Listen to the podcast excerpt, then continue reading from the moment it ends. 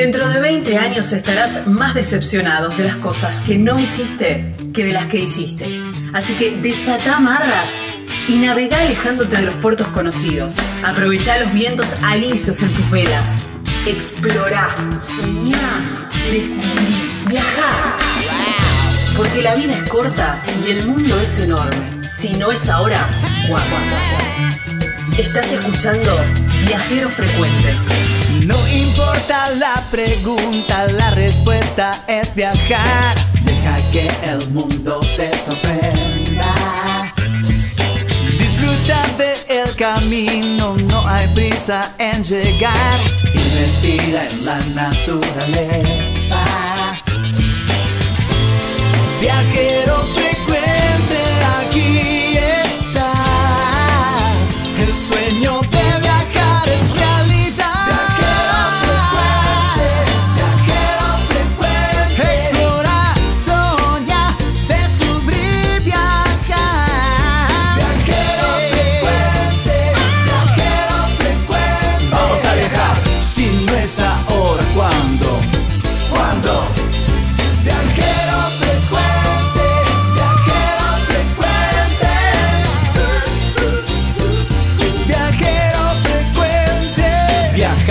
cambiarle la ropa al alma. Tienes que tomarlo con calma. El gran viaje que te entrega el cielo siempre comienza con un paso pequeño. A tu sueño, dale, dale vuelo. Y viajero frecuente te dirá que hay de nuevo. Viajero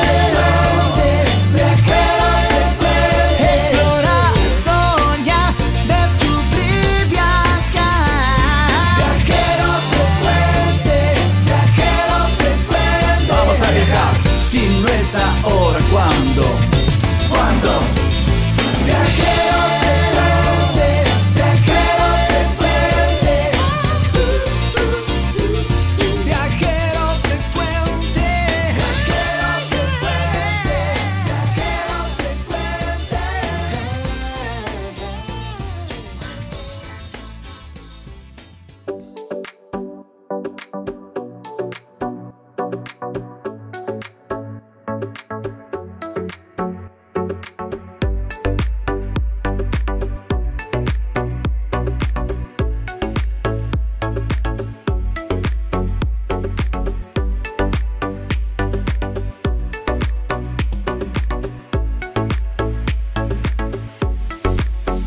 Hola, hola, hola, bienvenidos a un nuevo programa de Viajero Frecuente Radio. Como cada semana, aquí estamos ¿eh? en esta misma radio, en este horario, proponerles viajar a través de las palabras, ¿eh? llevando nuevos sabores, lugares, esos recorridos, esas perlitas que nos gusta, nos gusta mostrarles, por supuesto, experiencias y por sobre todas las cosas inspirarlos a viajar también, por supuesto, con los relatos de nuestros viajeros. ¿eh?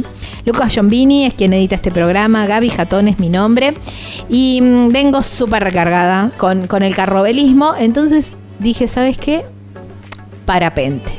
Parapente en carpintería, ahí muy cerquita de Merlo. Bueno, vamos a hablar con Oscar para que nos cuente cómo es la experiencia de hacer parapente y se van a sorprender, ¿eh? se van a sorprender.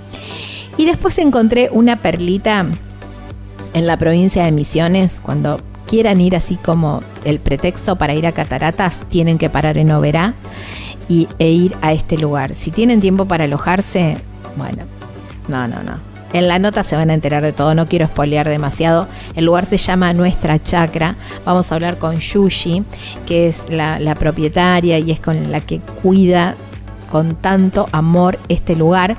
Es un, es, se hace turismo rural, es un lugar donde hay yerbatales, también es una pícola, eh, bueno, ahí está el alojamiento y hay algo de gastronomía, bueno.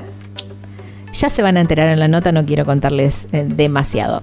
Los viajeros, ay, una familia que me encantó, eh, son una familia española que ellos viajan siempre siguiendo el verano. Por eso se llaman Follow the Sun Family. ¿eh?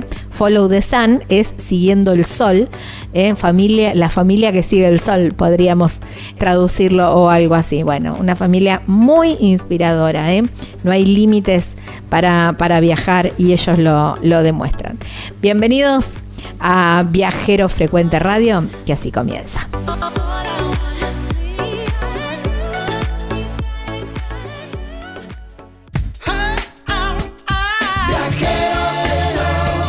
Estás escuchando Viajero Frecuente. Encontranos en Facebook como Viajero Frecuente Radio, en Twitter arroba Viajero Radio, en Instagram Viajero Frecuente Radio. Vamos a viajar, si no es ahora, ¿cuándo? ¿Cuándo?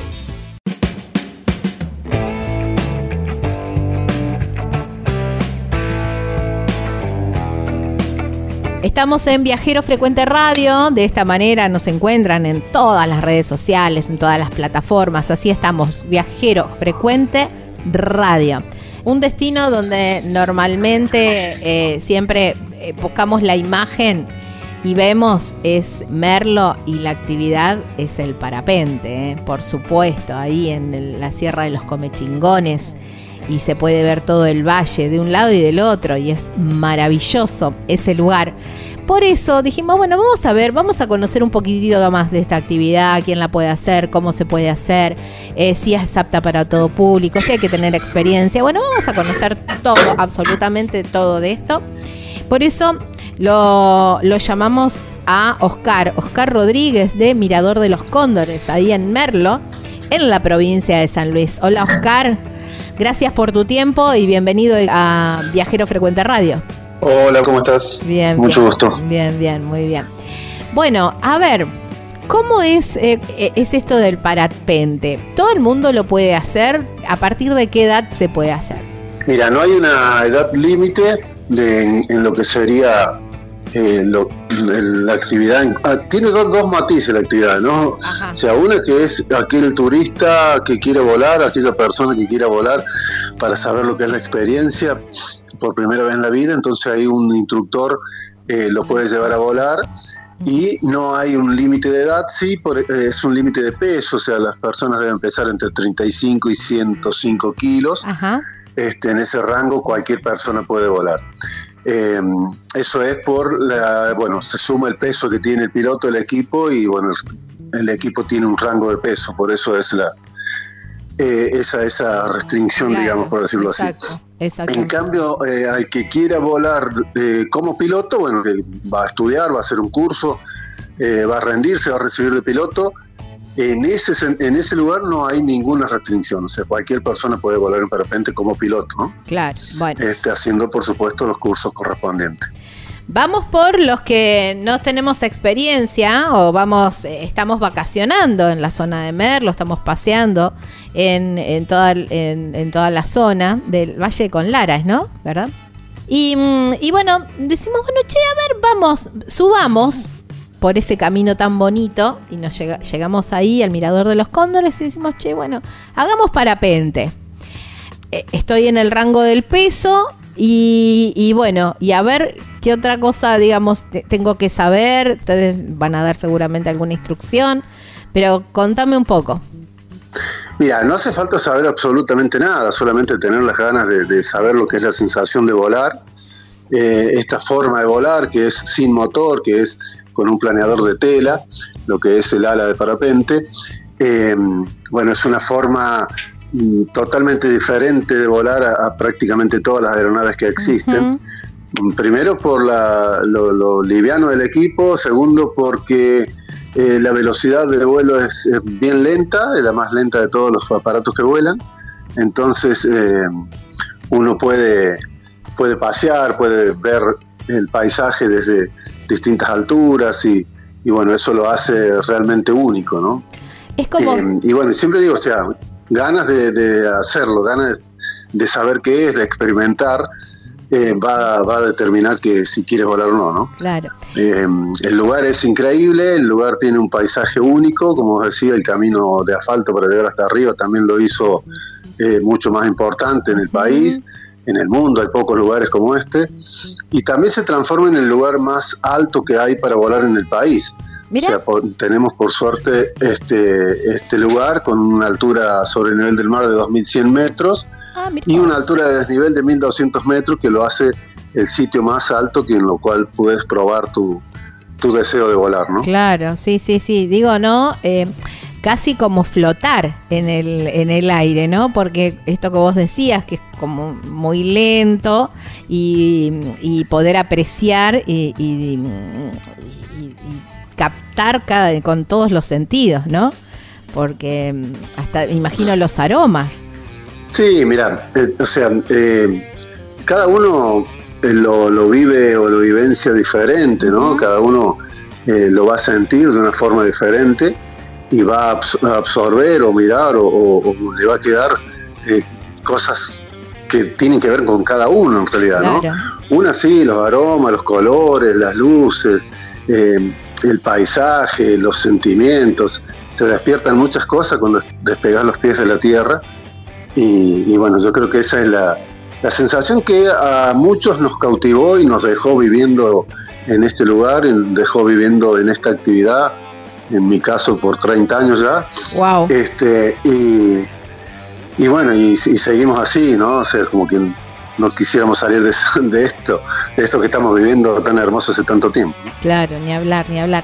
Eh, imagino los, los atardeceres, los amaneceres, deben, eh, deben ir probando diferentes horarios también, ¿no? Con diferentes eh, vivencias, con diferentes experiencias.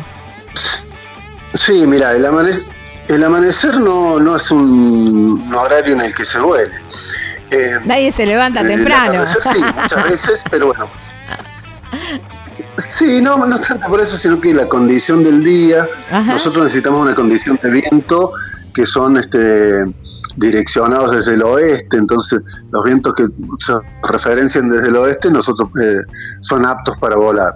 Y los del este, norte o sur, son no aptos para el vuelo y bueno, en la mañana siempre el viento es del este, entonces por eso no ni siquiera se, va. Ah, está bien. Eh, pero, pero el oeste sí, el atardecer muchas veces también, el atardecer no es que se vuele todos los días, porque también en la tardecita cuando el sol se aleja, el viento del este empuja más fuerte y gana y, y ahí ya se acaba el día de vuelo. Claro. Pero muchas veces, muchas veces queda así enfrentado, como le decimos nosotros, queda el viento del oeste, y podemos ver eh, el atardecer desde el aire, o sea, podemos eh, ver cuando el sol se escondió totalmente eh, flotando ahí a más de mil metros del piso. ¿no? ¡Wow! ¡Qué este, entonces, bueno, eso también lo hace muy particular, es un vuelo muy agradable. Y después hay otro vuelo que hacemos que muchas veces cuando hay nubes, hay cierta clase de nubes que se pueden volar, otras que no. Pero bueno, hay nubes que se da, por ejemplo, ahora en febrero, mucho que hay nubes a veces más bajas que el filo de la sierra. Y bueno, nada, sabemos salir a volar por encima de esas nubes y, como es solamente una capita de, bruma, la perforamos y aparecemos por el mundo real abajo, ¿no? O sea, eh, eso también causa una sensación eh, muy, muy linda, muy agradable, eh, no solo para el turista, sino también para nosotros que lo hacemos, que no se dan muchas veces los días eso, ¿no? Entonces, cuatro, cinco, diez veces al año podemos lograr esos vuelos, también son muy agradables. Wow, cinematográfico lo que me estás contando. Totalmente. qué hermoso, qué hermoso. Por eso, como, como uno se lo quiere imaginar, eso es, esa es la realidad. Tal cual. O sea, el vuelo tiene que ver con esto, tiene que ver con, con qué imaginación tenga cada uno, qué memoria ancestral tiene de lo que es volar, porque creo que todos los seres humanos tienen eso. Y, y bueno, entonces eso se, se recrea, se revive y, y a cada uno le, pero bueno, a todo el mundo le fascina, ¿no? De distintas maneras, pero todo el mundo queda, queda fascinado. Y el que no, en realidad no sube a volar, pero bueno, tampoco es que todo el mundo quiere volar, pero eh, realmente vuela mucha gente y, tenemos ahí un, un 100% de garantía que la va a pasar bien. Seguramente, seguramente. Bueno, el vuelo eh, más o menos cuánto cuánto tiempo lleva y, qué es lo que es, eh, digamos, ¿qué van haciendo? Mira, nosotros no podemos, eh, no manejamos tiempo reloj porque somos dependientes del clima. Claro. Entonces, muchas veces este, mm, podemos estar en una hora para poder lograr hacer un vuelo, para poder despegar, y a veces en dos minutos ya lo despegamos. Eh, siempre que el, viento esté acorde a lo que necesitamos. Entonces, eh, no hay un horario reloj cuánto tiempo podría demorar. Si el vuelo, o sea, vamos a estar unos 15, 20 minutos, media hora en el aire, este, porque bueno, eso sí lo podemos manejar, pero bueno, no podemos manejar el tiempo de cuánto tiempo tenemos que esperar para eh, que tengamos la condición exacta para poder despegar. Es un despegue que se hace a pie, eh, necesitamos caminar y correr un, poquito, unos 6-7 metros, pero bueno, para eso tiene que haber una condición de clima especial, justa, y bueno, no es que se da todo el día ni todos los días. Eh, entonces, a veces eso nos hace demorar un poquito y no podemos dar turnos por reloj, por ejemplo, ¿no? porque no sabemos cuánto vamos a tardar para el próximo vuelo. Pero sí, básicamente eso, unos 20 minutos en el aire estamos. Wow, qué increíble. Eh, Oscar, ¿y tenés alguna, imagino que sí, alguna anécdota, algo extraño o algo que te haya pasado, no sé, algún, algún pasajero o no sé, o no sé, no sé, decime vos que, que por mí se me ocurren miles de situaciones, pero no te quiero condicionar. ¿Alguna que te acuerdes que eh, la típica de los asados, digamos? Hay muchas, realmente son, muchas. Eh, calcula con tantos años, más de 10.000 vuelos. Este, así que realmente es para un par de libros. Sí, tal cual. Pero Mira, em, siempre cuento una que me impactó en, cuanto a lo que significó para ella, de una señora que vino con sus 85 años, muy bien puestos, muy linda, este, y, bueno, ella acababa de enviudar y necesitaba, o sea, como que toda su vida no había podido hacer absolutamente nada por una cuestión de esa de, nuestra sociedad. Eh, y bueno, decidió salir a dar una vuelta por el mundo y hacer todo lo que encontrara en el camino. Eh, y bueno, y, nada, me emociona ahora porque en el aire me dijo, hace dos años que estoy dando vuelta y haciendo todo lo que encuentro y jamás pensé que pudiera existir algo así. Este, esto es lo más lindo, dice, me quiero morir ya, o sea, no, no, tengo más nada que hacer, logré todo en la vida, o sea, para, para mí siempre digo, o sea, son pagas que son increíbles, ¿no? Que son, que te llenan el alma, o sea, que uno participó de un momento semejante de una persona por unos minutitos que tuvimos y entonces eso, nada, o sea, anecdotariamente para mí es lo más bonito que, que me pasó. Y después, bueno, tengo, o sea, como vuelos especiales, haber llevado a mi padre, llevar a mis hijos. este, entonces todos esos vuelos también fueron muy especiales. Y recientemente vino también una señora que justo ese día cumplía 80 años, eh, que no estaba muy bien físicamente, ni, y, ella también me dijo, mira, quiero mi cumpleaños número 80, quiero que sea en el aire, quiero, que, quiero volar. Eh, y bueno, nada, con una, un poco de ayudita de los amigos para poder despegar y salimos a volar y para mí también fue emocionante eso porque es como que ella nada hizo un paso gigante en su vida quizás en los últimos albores no que siempre digo o sea la vida no termina nunca hasta que termina. O sea siempre estás vivo. Y eso eso a mí me demuestra que nada que se puede volar que se puede ser feliz que se puede hacer un montón de cosas siempre. Eh, no hay edad no hay no hay condición no hay nada que, lo pueda detener. Y el parapente te da esas cosas. Después llevaba un par de personas que han estado en silla de rueda, que han estado eh, así, con dificultad o con, alguna falencia para moverse, para caminar. Eh, y también son muy especiales porque es gente que disfruta el doble, digamos, porque se siente igual, porque eh, nada, y uno está ahí formando parte de esa partecita de su vida que es emocionante y que es eh, nada, o sea, agradable, divertido o, satisfactorio para su vida. Y bueno, formar parte de eso eh, enorgullece y hace que mi trabajo sea el más lindo del mundo. ¿no? Wow, qué lindo. ¿Qué, qué sumar a estas palabras que estás diciendo, ¿no? Una experiencia de, eh, estaba pensando, ¿no? Y todas estas anécdotas o cosas que contabas, que mm, no hay edad, digamos, lo que, lo que me termina cerrando es que no hay edad.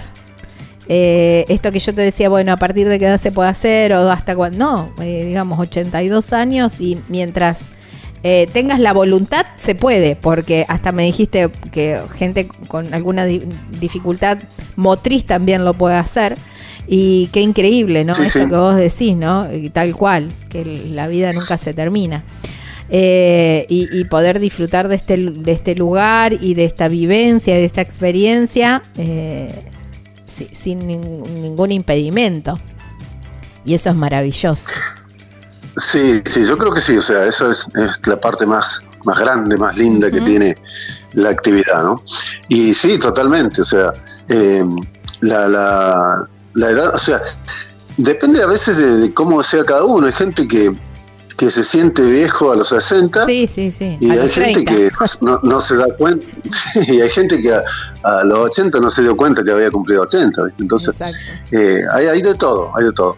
Eh, hay mucha gente que llega, que sí, que tiene 40, 50 años y no, a esta edad yo ya no lo hago, te dicen. Claro. Pero como no estoy para esos trotes. no dice nada. claro, pero bueno, en realidad uno trota mientras puedas caminar, eh, estás a punto de trotar, ¿no? Eh, así que bueno, nada, es, eso es bueno que, que, se sepa que cualquiera que tenga ganas de volar lo puede hacer. Qué hermoso. Eh, Oscar, bueno, y el, y el recorrido es un poco aleatorio, como la naturaleza misma, ¿no? Tal cual, sí. Nosotros tenemos dos pistas de aterrizajes que son, eh, según la condición del clima, es la que vamos a utilizar. Una es en el, ahí pegado al mismo lugar en el que despegamos, salimos a pasear, volamos, hacemos algún circuito según las condiciones del viento sobre todo y se vuelve y se va a aterrizar ahí el mismo lugar que despegamos. Y otra es en carpintería, eh, que estaría al pie de la Sierra de los Comecingones. Ahí tenemos otra pista que eh, también pertenece al complejo. Y bueno, si no da la condición para aterrizar arriba, porque ahí necesitamos condiciones de corrientes térmicas para poder subir y llegar arriba, se viene abajo y se aterriza acá abajo, donde tenemos vehículos esperando que nos llevan nuevamente a buscar los vehículos de ellos, o los llevamos al hotel, los volvemos de vuelta al mismo lugar donde salimos. Claro. Qué este, increíble, mira. Eso está todo y todo. Yo pensé que siempre se aterrizaba eh, eh, abajo, digamos. No, no en el mismo lugar donde Se, se, despegaba. No lo, no lo conocía. No, no, de Claro, de hecho, la mayoría de las veces se aterriza en el mismo lugar que despegamos. Qué bien. Em, solamente en invierno, un poco más que las corrientes térmicas son débiles, entonces ahí hay menos chance de aterrizar arriba y ahí sí se utiliza mucho más el aterrizaje de abajo. Pero si no, en verano generalmente volvemos al mismo sitio. Ah, mira vos, qué bueno. Que, bueno, ahí ya para el aplauso de toda la familia, los amigos, los que estaban ahí, ¿no? También. Pasa, mucho eso, pasa mucho eso. Claro que sí. Eh, cuando, sobre todo en esto que te, nada, en estos casos anecdotarios que cuento que eh, a veces pasa eso, ¿no? De que eh, aterrizás con una persona con alguna cuestión, este, y bueno, y se, estalla el, el aplauso y, bueno, y la emoción y, y bueno, esos momentitos mágicos que, nos da este, este laburo. ¿no? lo dudo, qué lindo. Qué hermoso trabajo, Oscar, que tenés, ¿eh? Qué hermoso trabajo. Oscar, el, bueno, me decías, a la mañana temprano por ahí, por lo general, no están dadas las condiciones. Más o menos en qué rango horario mm, es el, óptimo. Siempre, por supuesto, estamos hablando de naturaleza y no hay, y ahí no hay uno más uno nunca es dos. Pero más o menos, así como en general, dentro de qué rango horario es. Eh, Mira, nosotros arrancamos más o menos, claro, más o menos a las 10 de la mañana estamos arrancando y, siempre va a depender de, de, cuando el clima determine y que se acaba el día. Pero bueno, puede ser como normal, 5 de la tarde, 6, ya está terminado el día, pero bueno, muchas veces quedamos hasta la noche, ¿no? Está bien. Oscar, agradecerte muchísimo eh, por, por, tu tiempo, por, por traernos un poquitito de, la experiencia del vuelo en parapente a la, a la radio, que es tan difícil volcar en palabras esas sensaciones, ¿no? Pero creo que lo has logrado. Sí, bueno, bueno, muchas gracias. Este, bueno, no, agradecido soy yo, o sea, por difundir la actividad sobre todo, eh, esta actividad que a mí, bueno, nada, me ha determinado una forma de vida y que a mucha gente le ha hecho un clic en la vida y decir que hay cosas que, son lindas, importantes y están al alcance de todos. Así que bueno, nada, el agradecido soy yo por la difusión y bueno, a tus órdenes cuando quieras. Bueno, te mando un abrazo enorme. Gracias, muchas gracias, un abrazo. Chau, chau. Estábamos hablando con Oscar Rodríguez ¿eh? de sobrevuelos de en parapente ahí en Merlo, Mirador de los Cóndores, ¿eh? es el lugar en, en la provincia de San Luis. Estás escuchando Viajero Frecuente. Viajero Frecuente, Viajero Frecuente. Explorar, descubrir, viajar. Cuando andes por Calingasta, por Barreal, tenés que ir a Pampa Leoncito y por supuesto hacer carrobelismo. No, no, no, es alucinante, una experiencia maravillosa con la gente de Don Toro. ¿eh?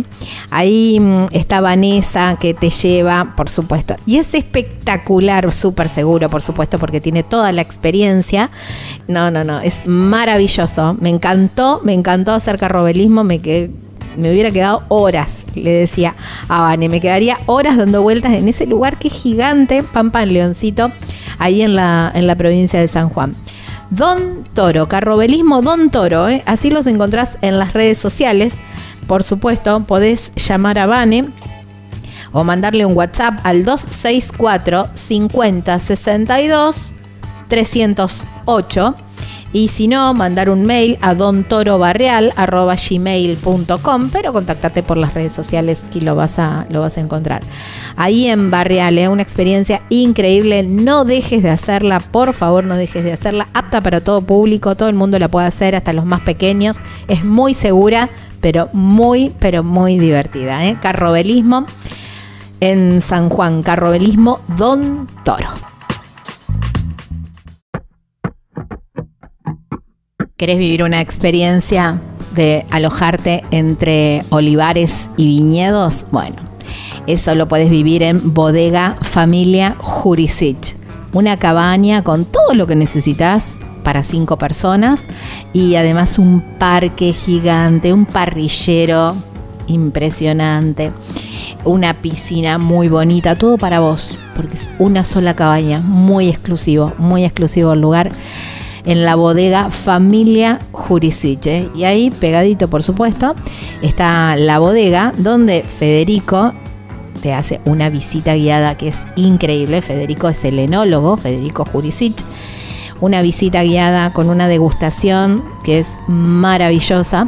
Y por supuesto también está Juan Marcos, que tienen también apícola, entonces te hace todo un recorrido para conocer el mundo de las abejas que es apasionante. Bueno, esto todo lo vivís en Bodega Familia Jurisic.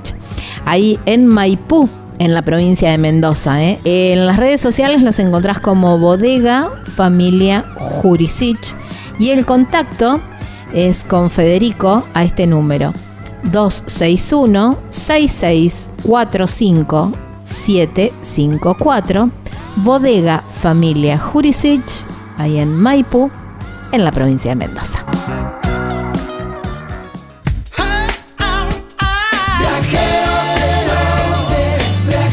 Viajar es la respuesta, no importa cuál sea la pregunta. Estás escuchando Viajero Frecuente.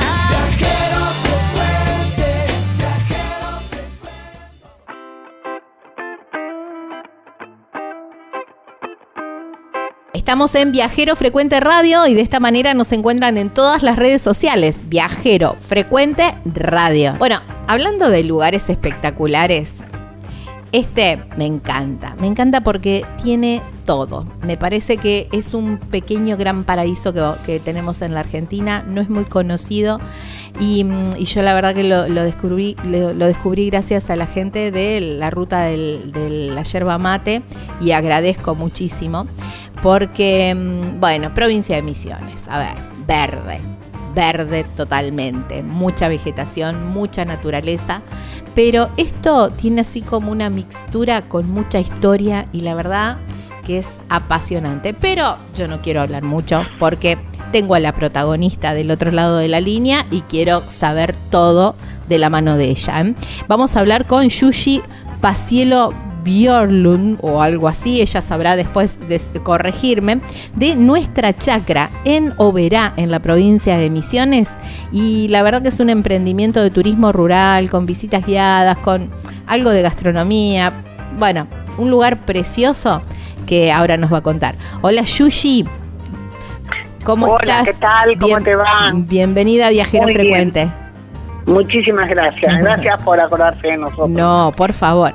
Yushi, la verdad que eh, tu lugar es eh, precioso, pero tiene muchísima historia. ¿Cómo, cómo nace esta, mm, esta chacra, imagino que debe haber sido de producción antes. Co- Contame un poquitito de, de dónde viene todo, todo, todo este lugar tan bonito. Era de producción antes y sigue siendo de Ajá. producción. Esta chacra este, tuvo su origen en mis abuelos. En realidad, como yo te decía recién, eh, mi apellido paterno es Pacielo, pero mi apellido materno es Björklund. ujú, Y mi abuelo fue uno de los primeros este, emigrantes, pertenece al grupo de emigrantes suecos que se afincan definitivamente en esta zona de. Misiones. Eh, desde 1908 llegan los primeros, 1913 se establecen, 1918 ya, ya empiezan a, a plantar, a establecerse Ujú. así. Y este, después en 1921, porque pensá que acá no había absolutamente nada, ujú. y en 1926 construyen la casa, que es la casa museo que, nosotros estamos utilizando en este momento también como alojamiento, este que hemos restaurado.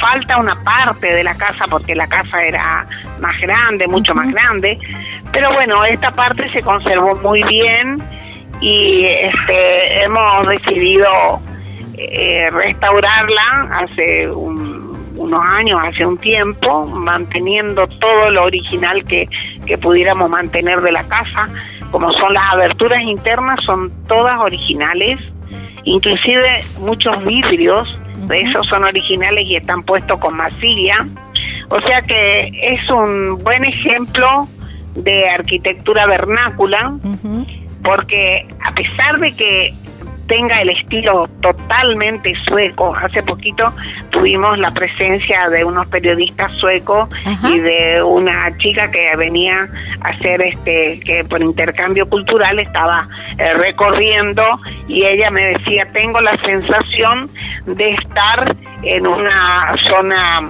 este de Suecia del- de, los suburbios Mira. o de la, o de la este o de la parte no de la ciudad no porque todas las casas de Suecia de 100 años 150 años más o menos porque allá se conservan mucho tienen un valor cultural muy Claro. importante este, son igualitas a esta, así que tengo la sensación de que estoy en Suecia. Wow, Si miro lindo. alrededor la cantidad de árboles, eso me distrae un poco, decía.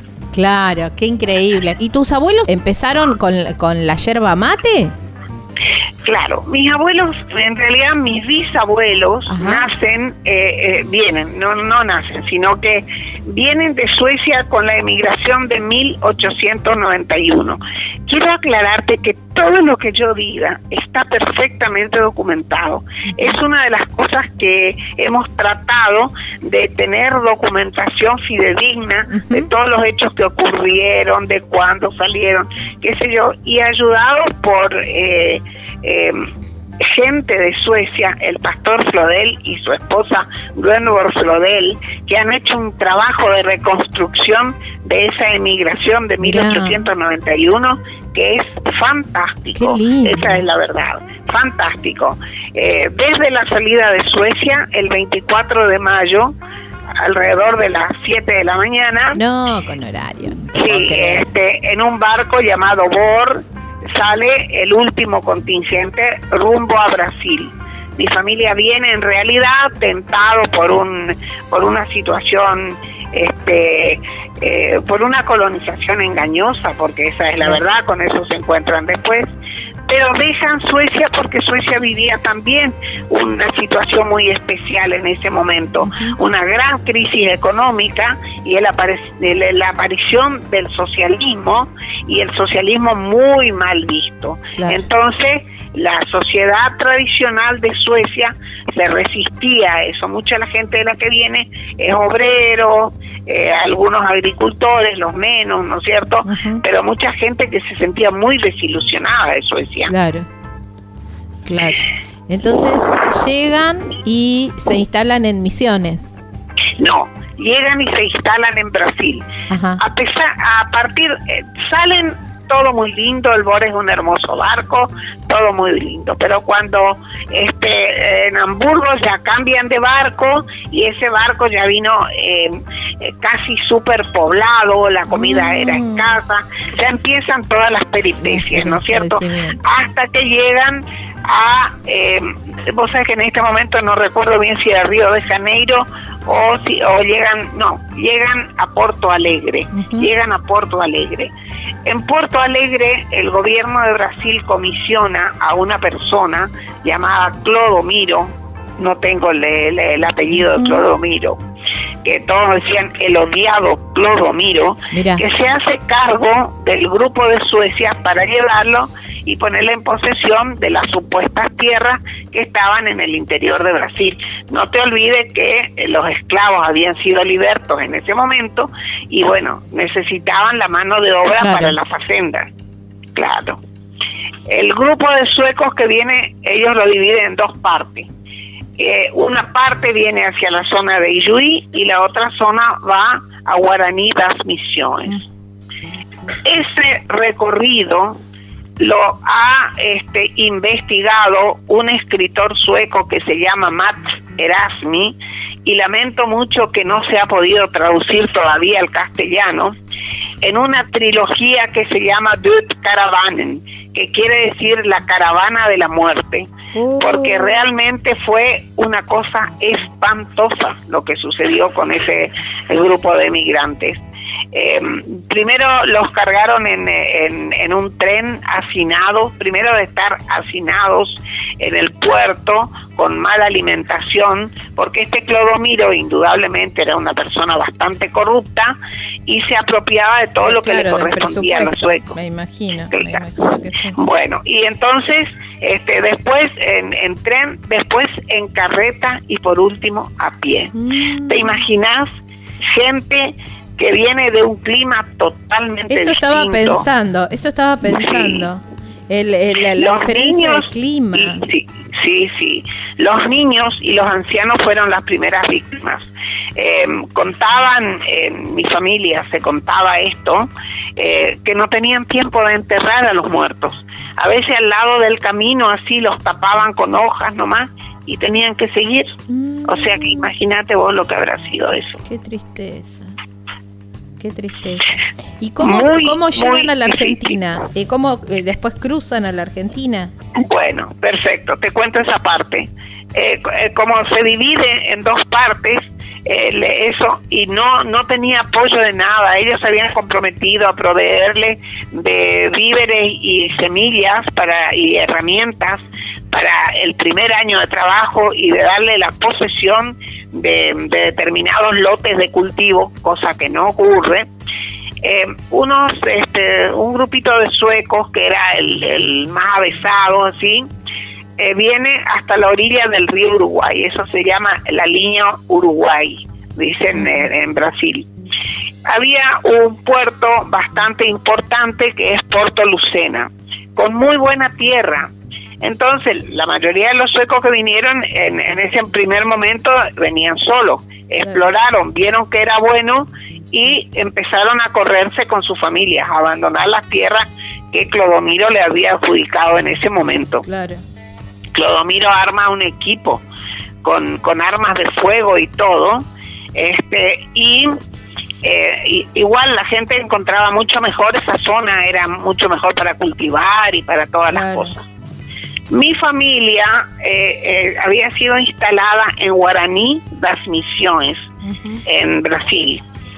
En ese, eh, en ese lugar, este año, el 23 de septiembre, vamos a hacer un encuentro de todos los descendientes de suecos que, han, Ah, que mira. vinieron en esa emigración. Eso está previsto, nosotros pertenecemos a un grupo de descendientes suecos que vamos a, a volver a encontrarnos porque ellos habían hecho ya así, pero a menor en- escala estos encuentros.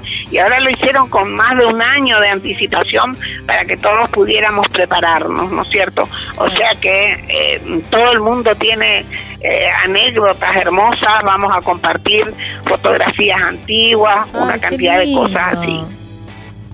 Y como nosotros queremos hacer en un ala de la casa justamente, yo soy la mayor de, mis hermanos, ¿no? Y soy la nieta mayor, por eso tengo recuerdos todavía y, y puedo identificar a determinada gente, quiero hacer un, un este, una exposición de fotografías antiguas, pero con nombre y apellido porque reconozco a casi todo. Además vive mi papá, que tiene 98 años y que tiene una lucidez extraordinaria, que pasa todo el día escribiendo cuentos y poemas en su computadora, gran jugador de ajedrez y todo ese tipo de cosas, que me ayuda a identificar a la gente que, que por ahí yo no, me doy cuenta quién es.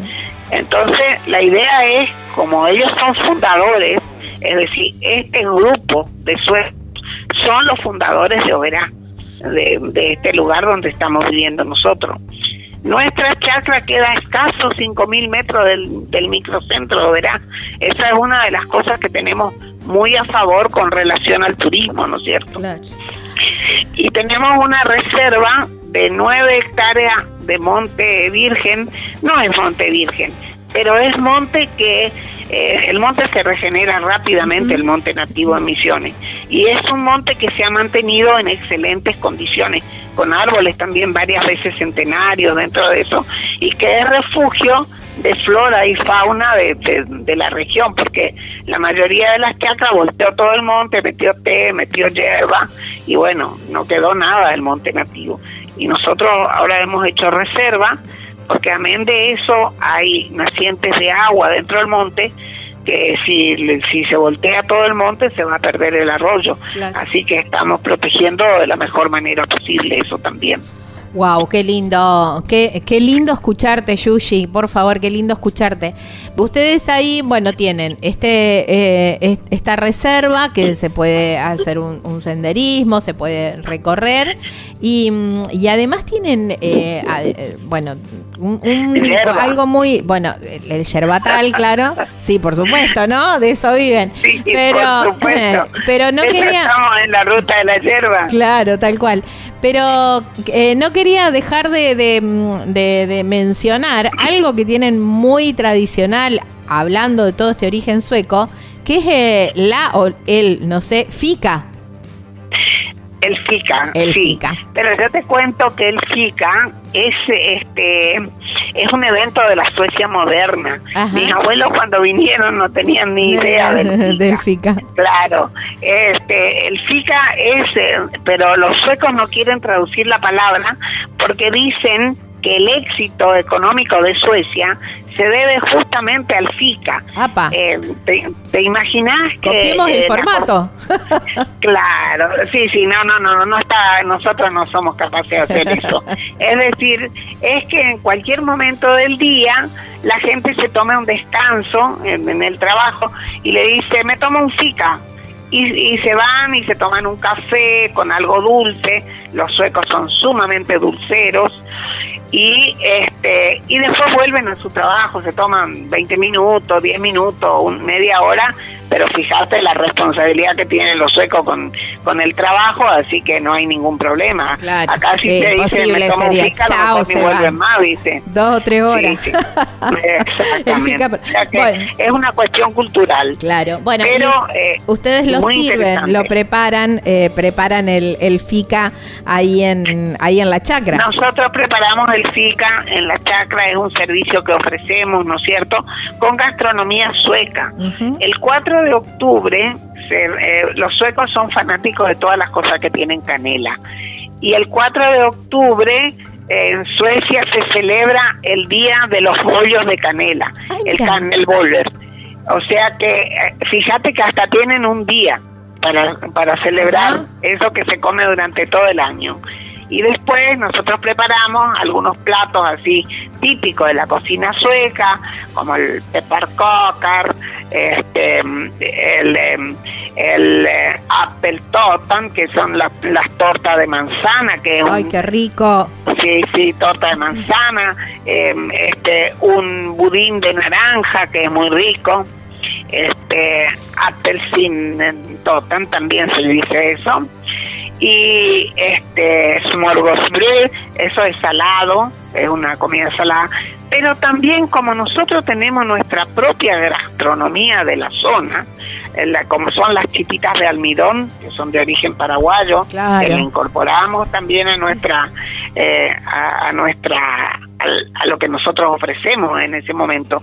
Y no te olvides, las temperaturas son muy distintas de Suecia a un verano en Misiones. Exacto. Y también incorporamos, como nuestra chacra es una de las tres primeras emisiones con certificación agroecológica este, del SUC, es decir, un sistema único de certificación participativa. Eh, que mm, eh, recién están poniendo en vigencia emisiones. Eh, nosotros todos los cultivos, todo lo que hacemos en nuestra chacra es agroecológico. Wow, qué importante. O sea que no utilizamos ningún agroquímico de ninguna naturaleza, nada de nada. Los productos para la conservación, porque también hacemos jamón casero, todo ese tipo de oh, cosas. Qué rico. Y se conservan con, con sal o con azúcar, las mermeladas, todo ese tipo de cosas se hace así.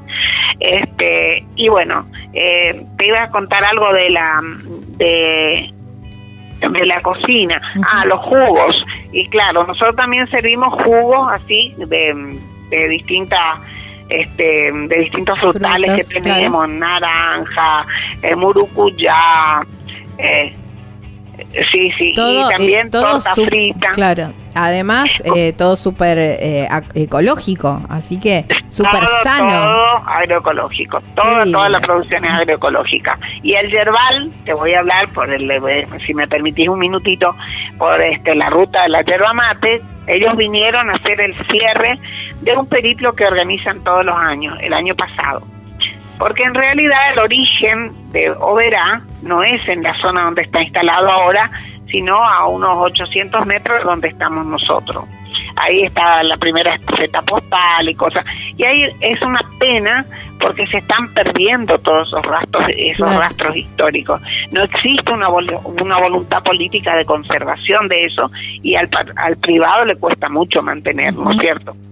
Bueno, eh, cuando vinieron, ellos hicieron el cierre, nosotros tenemos un pequeño teatrino eh, que hicimos aprovechando la el desnivel del terreno, porque hacemos en luna llena la serenata de luna llena. Ay, qué lindo. Eh, ahora el 4, voy a aprovechar, ¿puedo pasar un chivo? No, por supuesto. Tan lejos. Por supuesto. bueno, el 4 de, de febrero, ahora se hace la presentación de eh, Gastón Nakasato y se llama Canciones de Luna Llena. Ay, qué Pero Es, sí. Eh, este es un cantautor de acá, de Oberá, que tiene un repertorio muy interesante, pero siempre contamos con la participación de la gente, es abierto, el que quiere contar un cuento cuenta, una anécdota, el que quiere cantar canta, pero... Ay, qué lindo! sí, sí, pero nos manejamos así. La verdad que es muy lindo, nosotros estamos orgullosos de lo que hemos hecho. Te cuento lo de la hierba. Nuestra plantación de hierba la plantó mi abuelo. Tiene casi 100 años. Cuando vinieron los de la ruta de la yerba mate y se encontraron con un yerbal tan antiguo y en tan buenas condiciones, decía, pero es increíble cómo usted ha mantenido esto, que sé que Amén de eso, nosotros tenemos la firme voluntad de convertir, al, porque la yerba es un árbol del monte, el, el cultivo de la yerba mate, así como se hace ahora, lo comenzaron los, este, los jesuitas, se perdió durante mucho tiempo y aparece a principios de 1900 recién la yerba mate cultivada, porque es un proceso de la semilla, así que es bastante difícil de lograr, en fin, ese, eso te da para otro tema en algún momento si, si te parece. Entonces, eh, esta es una plantación que nosotros ahora, el año pasado pusimos 750 árboles nativos dentro del, del, del yerbal. Este, y, seguimos poniendo árboles nativos porque la hierba se protege mucho mejor dentro del, del monte que así en, el cultivo. Claro. Sí. Y este año, si Dios quiere, vamos a sacar otra marca de hierba. Nosotros tenemos una marca que es Dulce Misionerita, pero este año estamos proyectando sacar este una marca que se va a llamar Nuestra Chacra. Estamos en eso. Wow, o sea que ya vamos a tener otra marquita de hierba. Quiero probar, quiero probar esas hierbas. Quiero agradecerte muchísimo, la verdad que eh, tu relato es apasionante, me quedaría una hora hablando con vos. Pero mm, eh, bueno, no tengo más tiempo. pero la verdad que es precioso, pero voy a ir a Ubera y vamos a charlar Nosotros personalmente. Te agradecemos muchísimo el espacio que nos das para promocionar nuestra chacra y bueno, te esperamos cuando quieras. Claro, por supuesto. Por supuesto que sí. Un gran abrazo. ¿eh? Abrazo enorme, Yushi. Nos encontramos. Nos encontramos. Bueno, qué lindo.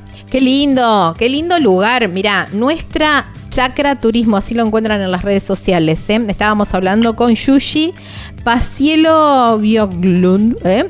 La verdad que su relato es un lugar que hay que ponerlo ahí en el mapa para cuando vayas a misiones, o verá y nuestra chakra.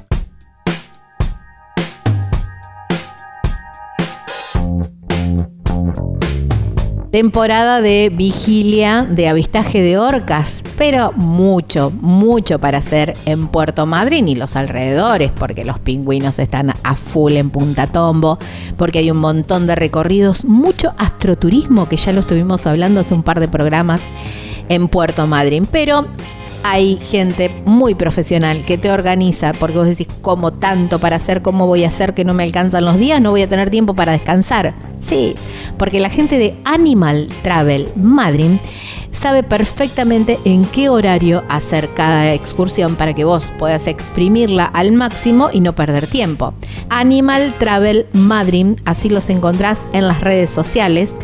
El teléfono para contactarte, para hablar con las chicas, es el 280 477 7019, por supuesto, teléfono o WhatsApp, y la página web que es súper completa, que vas a encontrar un montón de información con toda la descripción de las excursiones y todo eso, que es www.animaltravel.com.ar.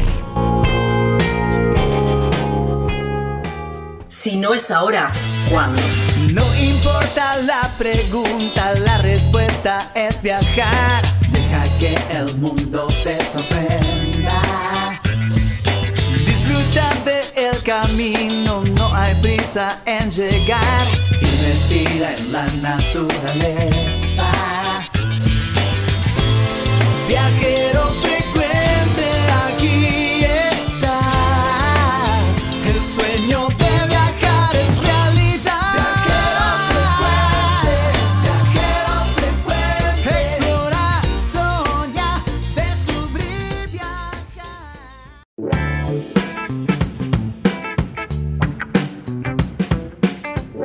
¿Todavía no te decidiste dónde te vas a ir de vacaciones? Yo te soluciono ese tema. Villa Gesell, porque si te gusta el mar, te gusta la playa, bueno, es el lugar perfecto. Y la hostería Las Muticias tiene lo mejor de los dos mundos, porque vos decís, pero la arena, bueno, tiene piscina también, está ahí a metros del mar. Entonces podés alternar entre piscina y mar para los chicos, para, bueno, para lo que quieras. ¿eh? Un lugar precioso. Las eh, habitaciones son hermosas, completamente equipadas, por supuesto. Eh, toda la parte del solarium, de la piscina, bueno, es hermoso y además tiene restaurante, tiene por supuesto unos desayunos exquisitos ahí a orillas del mar. ¿eh? Las muticias, así los encontrás en las redes sociales. La podés llamar a Susana o mandarle un WhatsApp, por supuesto, al 11 68 62 36 91 y en la página web que es súper completa y vas a ver toda la información y todas las fotos y también te podés contactar con ellos a través de su web, es www.lasmuticias.com.ar. Si no es ahora, ¿cuándo? No importa la pregunta, la respuesta es viajar. Deja que el mundo te sorprenda. Disfruta del camino, no hay prisa en llegar. Y respira en la naturaleza. Viajero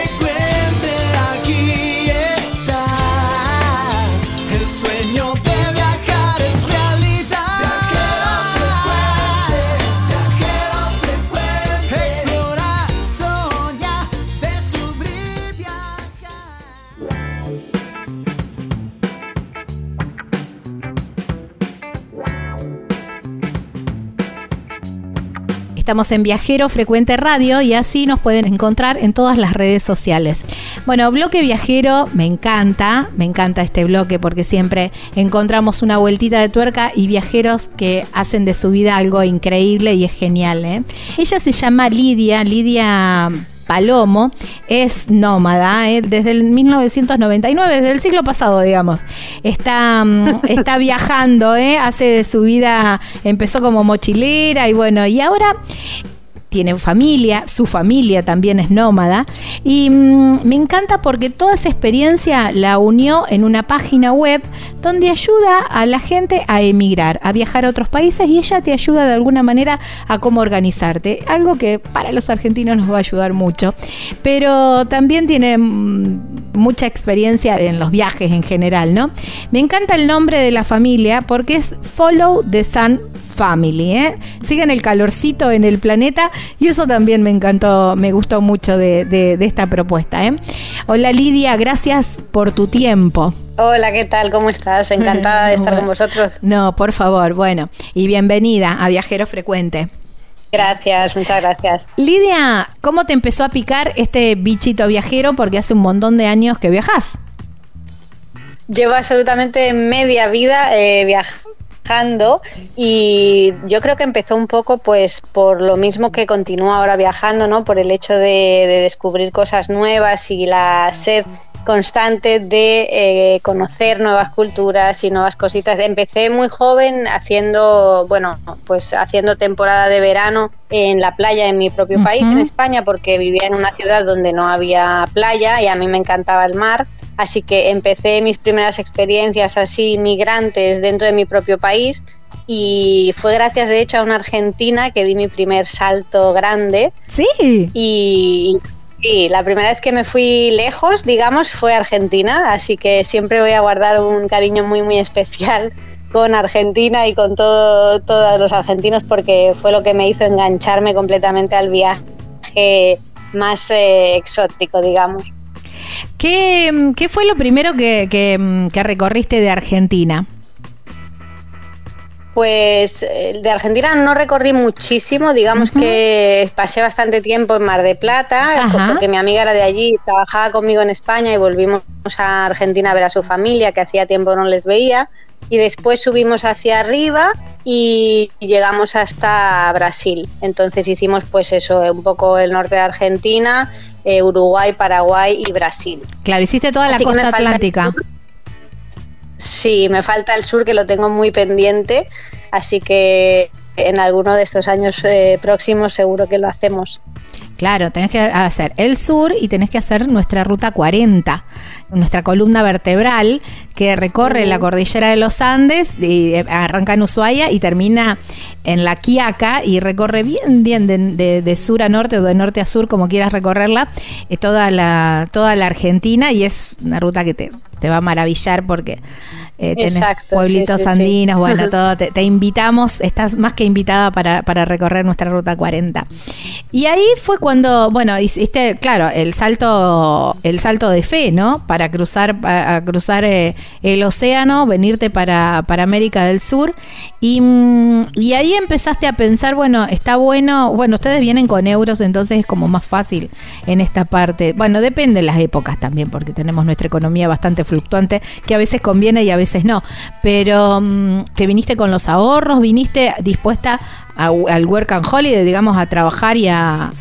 No, la verdad es que cuando, cuando fui, fue hace bastantes años, creo que fue, en el 2005, y, y de aquella época ni siquiera yo sabía, era consciente de los working and holidays ni nada de eso y, la verdad que nos fuimos un poco así a, a, lo loco, como haces las cosas cuando eres joven, con muy poco dinero y, con una mochila demasiado grande y bueno, como íbamos pues eh, un poco así eh, de aventura, digamos, pues no lo planeamos prácticamente nada. Tanto es así que yo cuando llegué a Brasil me quedé sin dinero y, en Brasil durante un tiempo a trabajar por...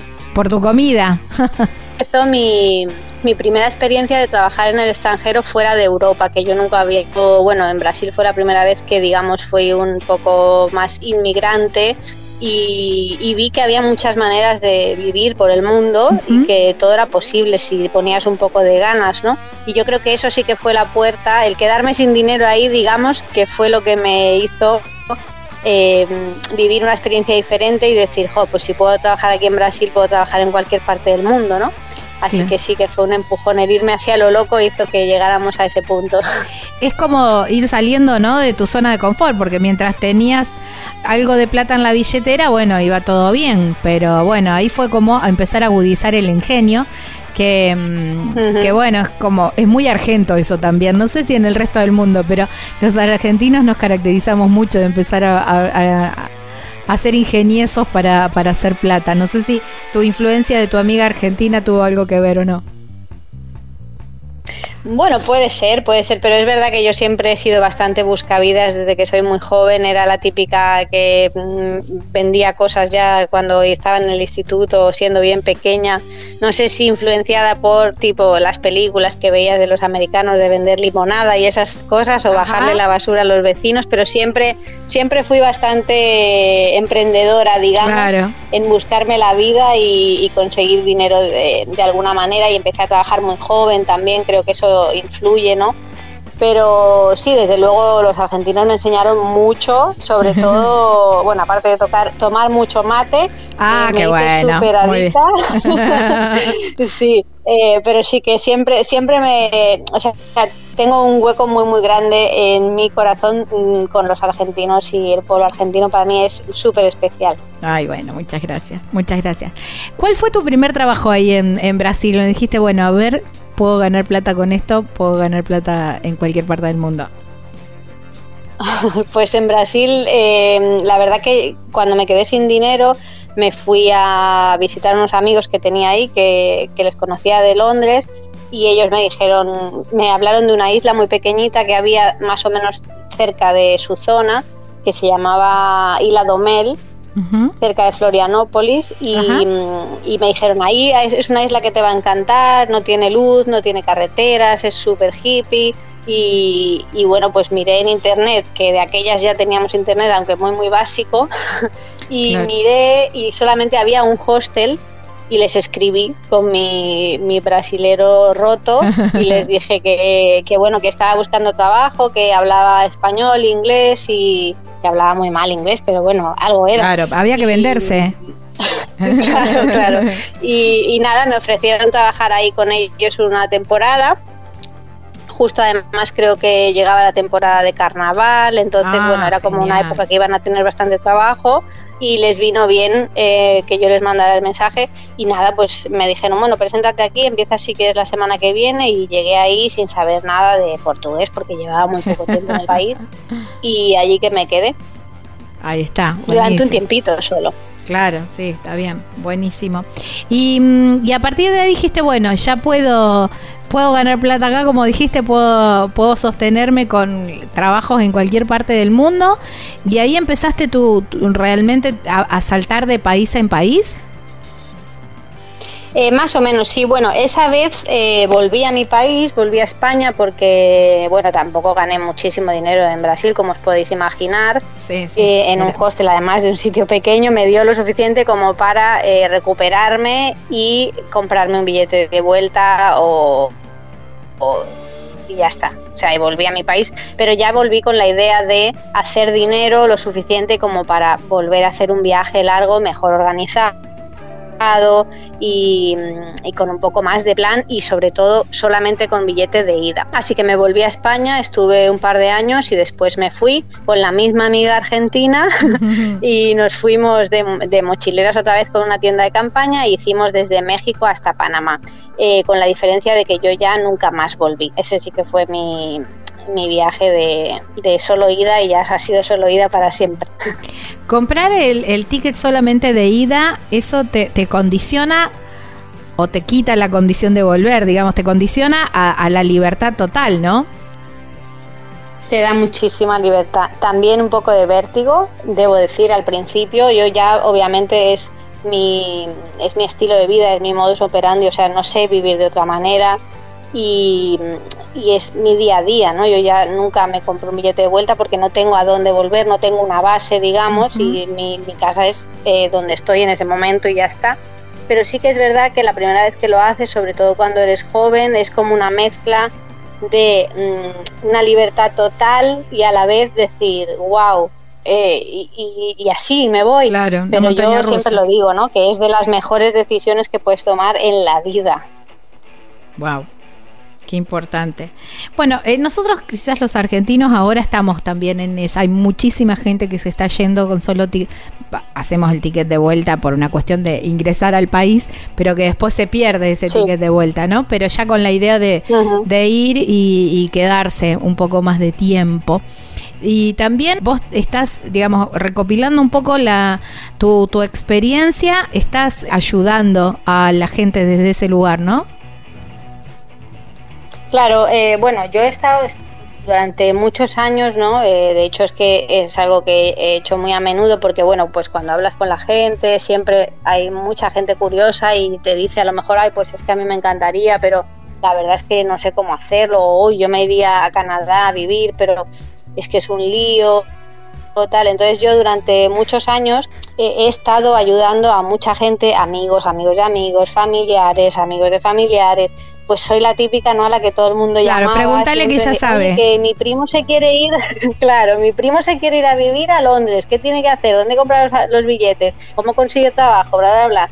Entonces yo, la verdad que es algo que me gusta mucho hacer y, aparte de que me encanta hacerlo para mí, me gusta mucho animar a los demás a hacerlo, ¿no? Siempre he tenido, he tenido esa cosita de decir, Joder, claro, o sea, es que sé que tu vida va a cambiar para mejor en cuanto lo hagas, así que si yo te puedo dar el empujón, te lo doy. Y es algo que he hecho siempre y, este año, bueno, hace dos años con, con la pandemia, que tuvimos que pararnos durante un tiempo más largo en un sitio, ¿no? Eh, como todos, como todos los viajeros del mundo. Pues ahí se me ocurrió, ¿no? Porque dije, joder, pues ¿por qué no pongo todo esto que siempre estoy haciendo para los demás, lo, lo encuadro, lo organizo bien y lo preparo para que esté a mano de todo el mundo, ¿no? Todo el que lo necesite y sobre todo también, pues de alguna manera intentar yo eh, enfocarlo hacia una manera de poder también tener algo mío, ¿no? O un tipo de negocio a nivel digital para poder seguir moviéndome y tal.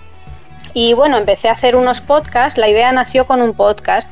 Empecé a hacer unos podcasts que podéis encontrar en mi página web, entrevistando a gente que se había ido de, de muchos tipos de background diferente, ¿no? Gente de todo tipo de países, siempre de hispanohablantes y con un montón de historias detrás muy diferentes, también un poco pues eso, como para inspirar a, la gente a decir, ah, pues es que, joder, si esta persona tiene la misma carrera que yo, los mismos estudios o la misma experiencia y se ha ido a la otra parte del mundo a trabajar de esto, pues yo también puedo hacerlo, ¿no?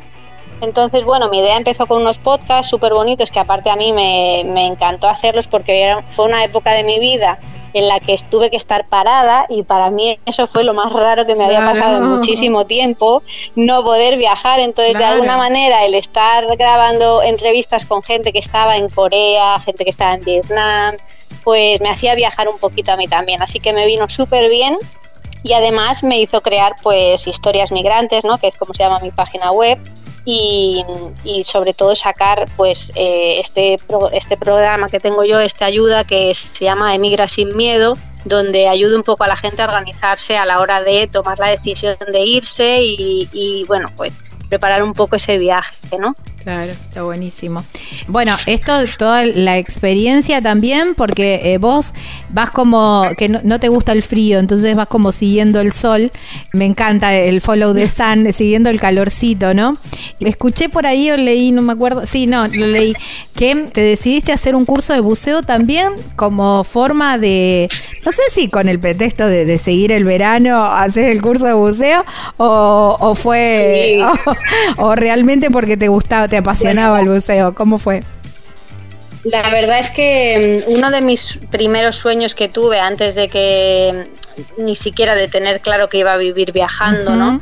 Uno de mis sueños de bien jovencita era vivir siempre en verano, ¿no? Yo, yo odiaba el frío, eh, yo soy de Madrid y en Madrid los inviernos son muy fríos y los veranos muy calurosos y además no hay playa, entonces yo decía, es que yo quiero vivir en chanclas yo quiero vivir en, en, bikini siempre, ¿no? Entonces ese fue un poco el motivo de empezar a viajar.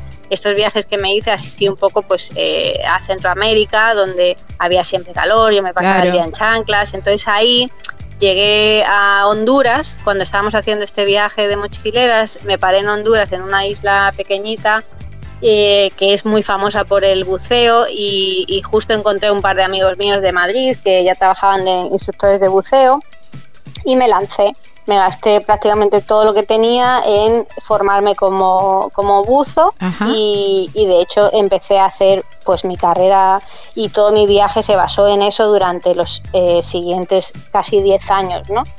Eh, cuando ya conseguí ser buzo, pues de ahí me cambió un montón la perspectiva porque ya podía viajar ganando mucho dinero y podía elegir dónde quería ir y siempre iba, o sea, pasé de ser mochilera a ser eh, instructora de buceo que iba a trabajar a sitios impresionantes con mi trabajo y cuando me cansaba pues me iba a viajar y luego volvía a trabajar a otro sitio. Así que para mí eso fue lo que me abrió las puertas a, sitios increíbles a los que a lo mejor como mochilera sin dinero no habría podido llegar nunca, ¿no? Sin presupuesto como más complicado. ¿Cómo es que vas consiguiendo los trabajos de mm, de instructora de, buceo, del boca a boca, un amigo que te recomienda un lugar y te, te pasa en contacto y ahí te vas manejando, ¿cómo lo vas haciendo? Bueno, en el, en el mundo del buceo se mueve muchísimo, siempre se ha movido eh, online, ¿no? O sea, eh, aparte de lo que te pueda decir la gente, es como muy conocido, ¿no? Todo el mundo que bucea sabe dónde se bucea bien y dónde están los mejores sitios y dónde se paga bien, dónde no. Y aún así, pues hay un montón de ofertas. Ahora mismo la verdad que está cambiando el mercado un poco porque con la pandemia ha sufrido, es una de, los, de las industrias que más ha sufrido dentro del turismo porque es un deporte, no deja de ser un deporte de lujo, ¿no? Digamos, y es un extra. Entonces ha sufrido bastante, pero antes eh, la verdad que era bastante fácil conseguir trabajo si tenías experiencia y hablabas varios idiomas. y hay como una bolsa de trabajo o, o para mí era bastante fácil porque yo a lo mejor decía, pues mira, este año me quiero ir a Bahamas y pues buscaba los centros de buceo de Bahamas, les mandaba emails y decía mi currículum y, pues tenía entrevistas en Skype y al que te decía que sí, el que tú cuadraba un poco toda la historia, pues te ibas para allá, ¿no? Eh, es verdad que es una manera arriesgada porque es como mm, un poco de lotería para ambas partes, ¿no? porque es verdad que que te haces una entrevista en Skype desde el otro lado del mundo, te coges un avión y llegas allí y bueno, pues puede cuajar y puede ser increíble o puede ser que eh, odies a tu jefe al día siguiente, claro. eso nunca lo sabes. Claro, porque en la entrevista es todo lindo, ¿viste?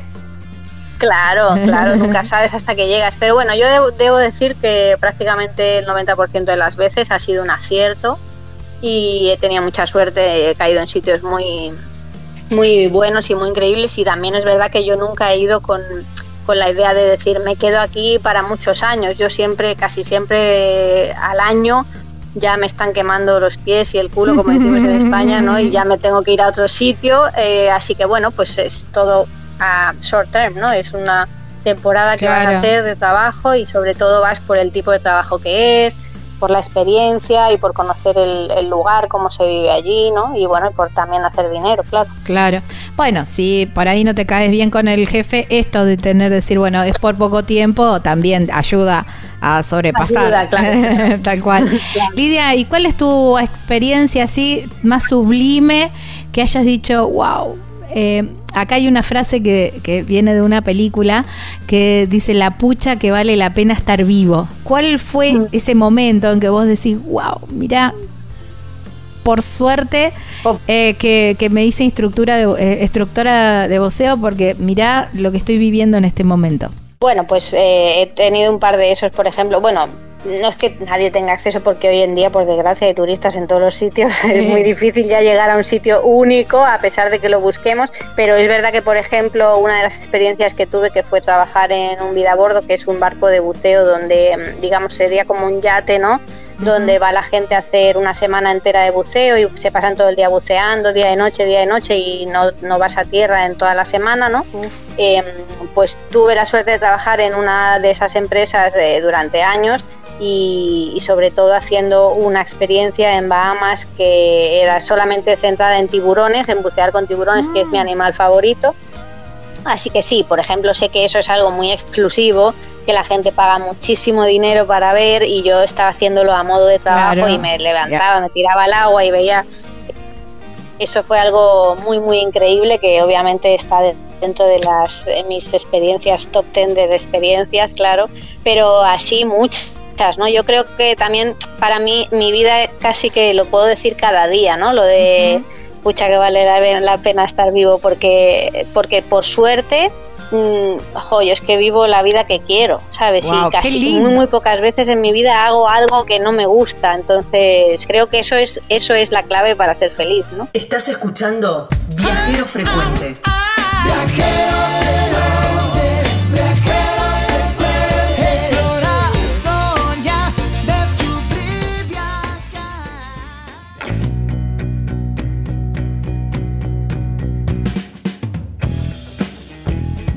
Y si sos bicho de montaña, bueno, un muy buen lugar es Tucumán, con ese camino de las yungas para llegar también a los valles calchaquíes. Y el lugar es Tafí del Valle, porque es una villa veraniega que tiene absolutamente todo, un montón de actividades para hacer, para cabalgatas, para, bueno, un montón. Bueno, hablábamos del Camino de los Artesanos hace un par de programas atrás.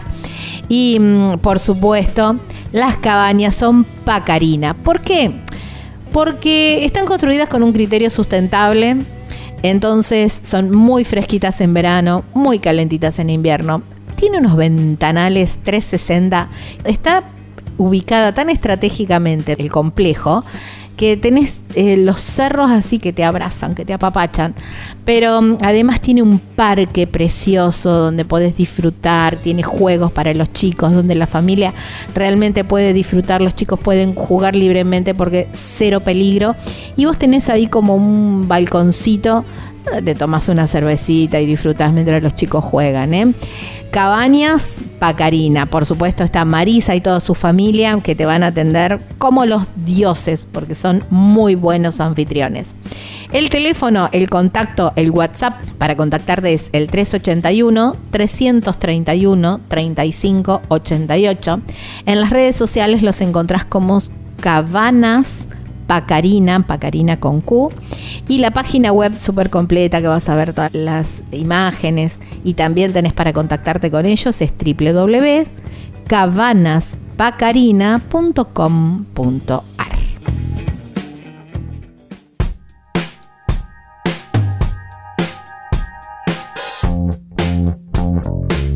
muchas actividades y mucho para hacer y disfrutar y recorrer ahí en el Valle de Conlara, en la provincia de San Luis, pero también muy buen lugar para descansar y para pasarla bien. Y las cabañas son Punto Serrano, ahí en Carpintería, muy cerquita de Merlo, muy cerquita, solo cinco minutos por la ruta 1. Carpintería es un pueblito serrano con todo ese encanto, ¿no? Y la verdad que es el lugar es precioso para descansar, está rodeado de la naturaleza. Bueno, la verdad que las cabañas están completamente equipadas con todo lo que necesitas para pasar unos días increíbles y te recomiendo los desayunos porque son alucinantes, así te lo digo nomás. Atendido por Roberto y Karina y toda su familia, cabañas.serrano. El teléfono para contactarte o el WhatsApp, por supuesto, es el 11 45 63 68 05. En las redes sociales los encontrás como Punto Serrano Carpintería y la página web es www www.serrano.com.ar.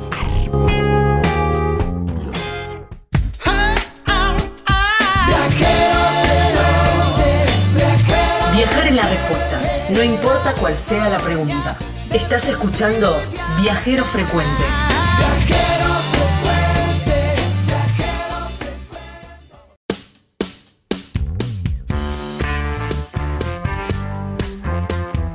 Querés recorrer el norte argentino, pero son muchos kilómetros los que te separan desde tu lugar hasta las puertas del norte. ¿eh? Y vos decís, ¿cómo hago? Bueno, podés llegar en tren, podés llegar en avión, pero ¿y después ahí cómo te moves?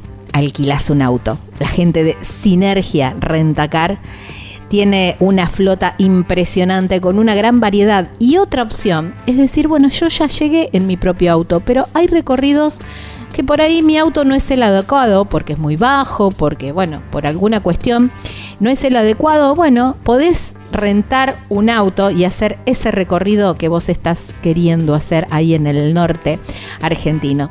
Sinergia Rentacar. Además, por supuesto, sos una empresa, necesitas los vehículos para tus empleados también, ¿eh? también podés hacerlo. La atención son las 24 horas, los 365 días del año, es una empresa familiar, están siempre atentos ahí para cubrir todas tus necesidades. ¿eh?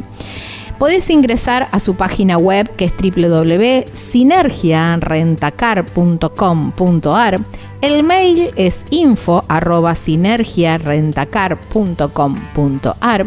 Hay un teléfono, un WhatsApp que es el 381 4571 012 y en las redes sociales los encontrás como Sinergia Rentacar.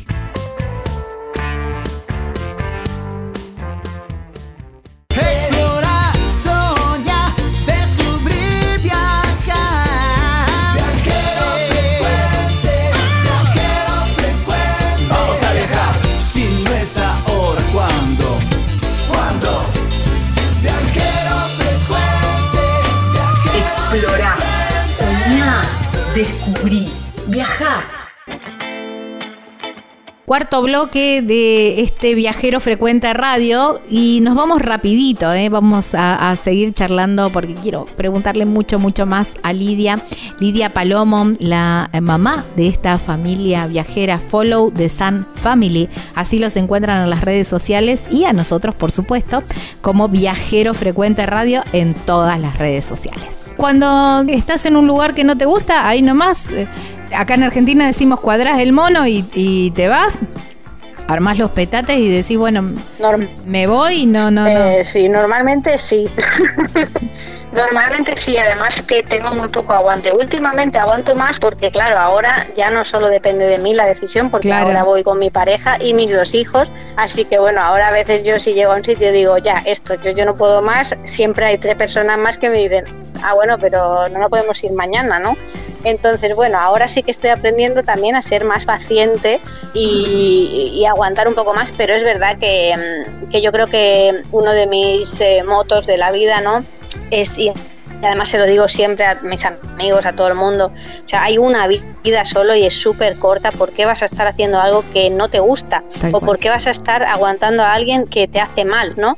Entonces, sí, normalmente hay gente que me dice, de hecho, bueno, pues cada uno es libre de decir lo que quiere, en plan, ah, es que tú no aguantas nada y te escapas de los problemas, ¿no? Puede ser, puede ser, pero es que no necesito, porque si solo hay una vida, claro. puedo escapar de los problemas y buscarme una cosa que esté mejor y que pueda yo estar feliz y, sin hacer daño a nadie ni que nadie me haga daño a mí, pues lo voy a elegir, obviamente, mejor que enfrentarme a cosas que no me gustan, obviamente hay veces en la vida que hay que hacerlo, pero por suerte la gran mayor parte de las veces consigo esquivar eh, cosas que no me gustan. Siempre estoy haciendo algo que me gusta. Me parece una estrategia de vida espectacular. ¿Qué crees que te diga?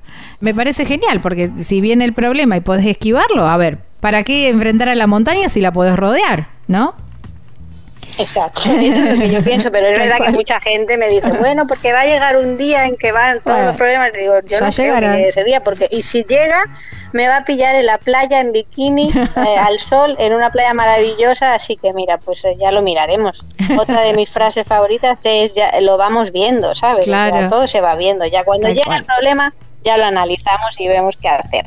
Tal cual. Hay que poner, estamos con, con muchas frases en esta nota, pero hay que poner el carro en movimiento y los melones se acomodan solos. Y a veces eso también, ¿no? Exacto. Es decir, que uno por ahí se hace un montón de películas en el, en el y sí, y si esto, y si el otro, y después resulta que es muchísimo más simple de lo que pensabas o de, lo que te habías imaginado o que te habían dicho también, porque viste, a veces uno se guía por, por la, la experiencia del otro que los demás, claro. Además, eh, yo es algo, es algo, que digo siempre porque, mm, o sea, cada experiencia nunca va a ser, aunque tú vayas al mismo sitio donde yo fui, ¿no? En la misma época del año, con la misma idea, el mismo trabajo, es que tu experiencia va a ser completamente diferente a la mía, porque cada uno llevamos detrás una energía diferente, una historia, una manera de ser. Entonces, bueno, eh, yo creo que cada uno tiene que, que enfrentarse a su propia vida y tomar decisiones basado en lo que le hace a uno feliz o lo que le hace a uno sentirse bien,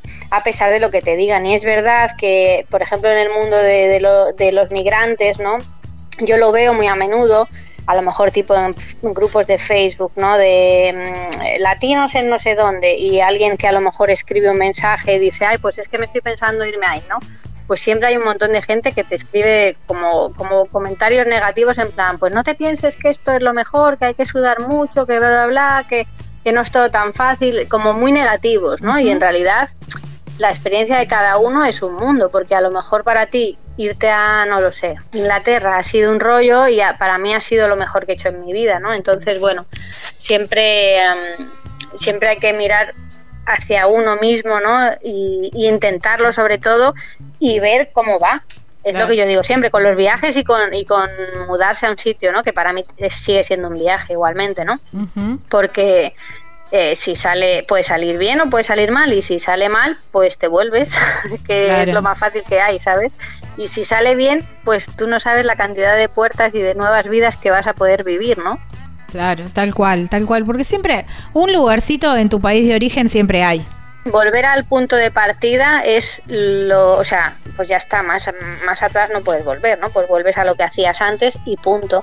O incluso vuelves y te reinventas, ¿no? Que es lo que mucha gente le da miedo, ¿no? A lo mejor de, pues es que ahora tengo esta vida y si la dejo y me sale mal o no es lo que yo esperaba, cuando vuelva no voy a poder tener la misma vida. Y es que, bueno, es que si esta vida ya te estás planteando dejarla es porque a lo mejor no es la que te viene bien, ¿sabes? No hace falta volver a la misma vida si uno si uno no se encuentra a gusto habiendo emigrado, por ejemplo, o habiendo viajado. Igual que con los viajes, mucha gente yo me encuentro que a lo mejor me dice es que yo quiero hacerme un viaje también así de vender todo, irme a dar la vuelta al mundo y es mi primera experiencia y yo siempre digo que, que es verdad que viajar es maravilloso pero no es lo más fácil del mundo tampoco. O sea, igual que para todo, pues siempre se van a presentar eh, problemillas o momentos duros, ¿no? Entonces, cuando alguien no está súper seguro, yo siempre digo que empiecen poco a poco. A lo mejor en vez de decir, pues voy a vender mi casa y me voy a ir a dar la vuelta al mundo,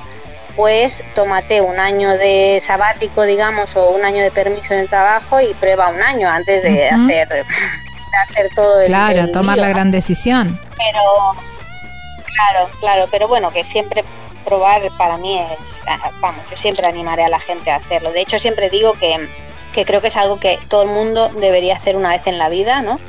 Primero, una cosa es viajar a otro sitio diferente, a otro país diferente, para abrir la mente, que aunque la gente no se lo piense, o sea, no hay nada que te abra más la mente que salir de tu zona de confort y meterte en un sitio en el que, aunque no has estado nunca, y si puede ser que hablen otro idioma diferente al tuyo, mejor. Y luego también el cambiarse de, de, vivir en otro sitio diferente al que has nacido. No hace falta echar al extranjero, sino simplemente cambiarte de ciudad, cambiarte de barrio, ¿no? Salir de, de donde tú estás desde hace 20 años o 30 o 40 porque eso te hace, te hace despertar en muchos sentidos. Es verdad. Bueno, y en todo este mundo de kilómetros y, vuelos y maletas y buceo y tanques de, oxígeno, ¿cuándo llegó el amor? Pues aunque no te lo creas, eh, mi pareja actual la conocí en Brasil, esta vez que te decía que hace mil años que ah, en Brasil, pues nos conocimos ahí, sí. Nos conocimos ahí, eh, fue un amor de verano de esto de viajeros, pero él también era viajero, entonces bueno, pues cada uno seguimos nuestro camino. Eh, pero mantuvimos el contacto y fue, siempre lo contamos, ¿no? Que fue una historia un poco así porque se mantuvo el contacto y el amor a, lo largo de los años, pero eh, casi sin cruzarnos, ¿no? Manteníamos el contacto, mucho Skype, muchos emails y, y siempre intentando, o siempre diciendo que el momento en el que ambos estuviéramos solteros o en el mismo continente, nos tendríamos que ver e intentarlo, ¿no? ¡Ay, qué lindo! Y nunca pasaba, nunca pasaba porque cuando yo tenía novio, él estaba soltero, cuando él tenía novia, yo estaba soltera y era como un poco de eh, ni, ni como ni dejo Claro. Y, pero bueno, sabiendo que había, había una historia que, que estaría bien eh, seguir en algún momento y ver cómo funciona, pero ambos somos viajeros, entonces siempre hemos estado, pues cuando yo estaba, yo qué sé, en América, él estaba en Australia y todo así, siempre como eh, paraísos lejanos, digamos, ¿no?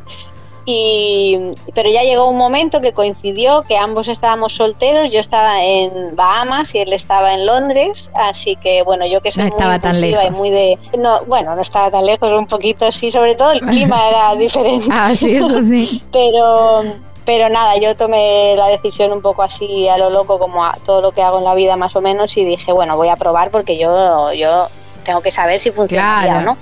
Así que nada, pues me fui de Bahamas a Londres a buscarlo y, funcionó, funcionó y ahora tenemos dos hijos, así que. ¡Ay, qué divino! Bueno, dos niños que eh, han nacido viajando, digamos. Mm, Siempre, o, eh, estuvieron para. en España. No, uno nació en España y la otra en Ámsterdam y sí que estuvimos, después de que naciera mi primer hijo, nos mudamos un par de veces y, y nos quedamos tres años en Ámsterdam. Y, mm, ¿Cómo fue el quedarse, digamos, vos decías un poco eh, con presión o dejarse guiar por la, por la sociedad, se quedaron? Imagino que eh, también vos tenías eh, ciertos temores o quizás pensando en la estrategia de cómo viajar con niños. Digamos, fueron esos temores, decir, no, dijo que crezcan un poquito porque no me imagino viajando mi vida con un bebé no, la verdad que la verdad que con nuestro hijo viajamos, o sea, nunca hemos dejado de viajar. Eh, lo que pasa es que en vez de hacerlo full time, digamos, siempre y sin tener una base, sí que eh, al ser padres primerizos y tal, pues dijimos, bueno, llevamos muchos años fuera, llevamos muchos años lejos de las familias, ¿no? Entonces eh, decidimos de mutuo acuerdo que a lo mejor cuando eran pequeños, pues a lo mejor tener a los abuelos más cerca, más cerca hablamos de países de Europa, o sea, no, nunca hemos estado en, no nos íbamos a ir o a España o a Italia, mi, pareja es italiano, entonces decidimos Ámsterdam, que estaba en Europa, y para poder estar más cerca y poder visitar más a la familia y tal, pero siempre viajamos. Con el pequeño, nada más, no sé, tenía un año y ya, pues eso, nos hicimos Estados Unidos, Cuba, México, eh, no hemos parado de viajar nunca con ellos. O sea, el estilo de viajar con niños ya sabíamos desde el principio que iba con nosotros y que nos gustaba. Lo que pasa es que es verdad que cuando decides quedarte un tiempito en un sitio, pues es más fácil como te acomodas, digamos, ¿no? Y, nos costó tres años desacomodarnos. pero bueno, eh, nos vino bien porque también lo hicimos un poco como para juntar dinero lo suficiente como para después irnos y poder estar de viaje largo bastante tiempo porque claro nosotros no pese a la moda que hay ahora de nómadas digitales, de momento no somos nómadas digitales, nosotros somos nómadas analógicos de los de toda la vida, de trabajar, ganar dinero y viajar y cuando se te acaba el dinero te paras, trabajas y vuelves a viajar, ¿no? Claro. Y lo intentamos hacer un poco pues como estamos haciendo ahora aquí en Noruega, ¿no? Ahora necesitábamos recargar un poco el monedero, digamos y elegimos Noruega para venir y conocer el país y hacer una experiencia aquí y además pues trabajar y poder ganar dinero como para seguir moviéndonos después, ¿no? Claro, tal cual. ¿Cómo eh, manejan el tema, cómo viajan, digamos? Porque hay familias que lo hacen en motorhome, otras familias, no sé si lo hacen de, mochila, eh, toman vuelos, ¿cómo? Nosotros eh, hemos probado, yo creo, hemos probado un poco de todo antes, o sea, por solitario ya habíamos tenido eh, motorhome nosotros, ¿no? Entonces, con los niños ahora hemos tenido durante un año y medio una furgoneta camper, una furgoneta camperizada y hemos viajado por Europa en la furgo, viviendo en la furgo. Eh, pero somos más de mochila, somos más de dos mochilas con pocas cosas y avión y recorrer y, y, ir a sitios. O sea, intentamos viajar muy barato para extender el viaje lo máximo posible y intentamos mezclarnos mucho con los locales, o sea, no, no es raro que nos veas en un resort de pulsera incluido, aunque decir que a veces en determinados países, pues si coincide que conseguimos una oferta interesante, pues no hacemos ascos tampoco a claro, un par de días. Claro, obvio, por supuesto. Pero, somos más de estirar el dinero y de ver eh, lo, que podamos gastar menos, pues mejor. Hacemos mucho intercambio de casa, cuidamos animales y vamos mucho a hostel cosas así, ¿no? Y además también que creemos que son experiencias eh, súper sanas para los niños y, en las que aprenden muchísimas cosas, ¿no? Mejor que estar en un hotel siempre. Claro, sí, sí, ni hablar, ni hablar. ¿Cómo hacen con la educación de, de los niños?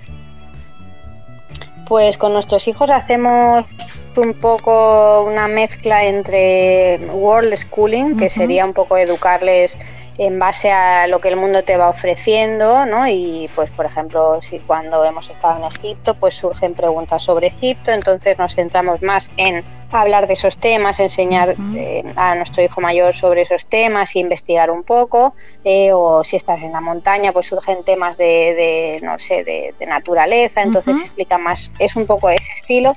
Y también un poco pues homeschooling, unschooling, mm, no, no es que llevemos una una organización muy clara. no una plataforma. No. no. seguimos ninguna plataforma. De momento también nuestros hijos son pequeños. El mayor va a hacer siete ahora y la pequeña cuatro. Y, vamos un poco así viendo cómo van. Son ambos están expuestos a muchísimas cosas desde que nacieron, entonces eh, son súper curiosos y han aprendido mucho solamente viajando. Para mí y para mi pareja y como para la gran mayoría de las familias viajeras creemos que el viaje enseña muchísimo más que cualquier colegio, eh, por supuesto. Y además es que no hace falta que lo creamos, es que lo vemos cada día, ¿no? En, nuestros hijos y las preguntas que surgen cuando estás viajando comparado con lo que surge cuando estás estático en un sitio, ¿no? Así que bueno, seguimos un poco eso y también les damos la opción de, si quieren, cuando paramos en un sitio, pues si se quieren apuntar a algún colegio o alguna actividad que haya en ese sitio con los locales, pues eh, estamos abiertos a que lo hagan, ¿no? Por ejemplo, pues aquí en, en, Noruega cuando llegamos nos enteramos que había una escuela en el sitio donde estábamos y les preguntamos y ambos decidieron que querían ir y están yendo al colegio aquí en Noruega y aprendiendo noruego. Claro, qué genial pues, eso aunque son seis meses, claro, hemos venido para seis meses, pero esos seis meses pues los han aprovechado, han visto cómo funciona el sistema educativo en Noruega y lo pueden comparar con la otra vez que fueron al colegio en Ámsterdam y, bueno, pues van viendo ya lo que a uno le gusta, ¿no? Y, y, cómo sería el tipo de educación que querrían en el futuro. Claro. Hay una cuestión, disculpa mi ignorancia en este sentido, pero acá en la Argentina hay una cuestión legal que los niños deben seguir una currícula. Por eso los viajeros argentinos tienen, hay un programa del, ejército argentino que pueden tomar clases desde todas partes del mundo. Lo eh, conozco. en Europa o en España tienen, bueno, los chicos no son españoles, o sí, uno sí. Claro, Pero ¿cómo si tienen alguna ley que tengan que estar escolarizados? Ajá. Por lo que tengo entendido, sí, sí, no, es así, ¿eh? y, y, de hecho cuando eh, es una de las cuestiones que más normalmente se hacen a las familias viajeras, y también que nos hacemos nosotros mismos, ¿no? Porque dices, si voy a estar toda la vida viajando y no van a, no voy a escolarizar nunca el día que, quieran ir al instituto o quieran ir a la universidad, ¿cómo van a hacer, no? Pero es verdad que, hay muchos tipos de programas a los que pueden optar y, la gran mayoría de países tienen opciones como para que hagan un examen de nivel, digamos, ah, en los que puedas llegar y decir, mira, me acabo de mudar a este país, mi hijo no tiene ningún certificado, pero tiene estos conocimientos. Entonces les harían como una especie de examen de conocimientos para valorar en qué nivel estarían, ¿no?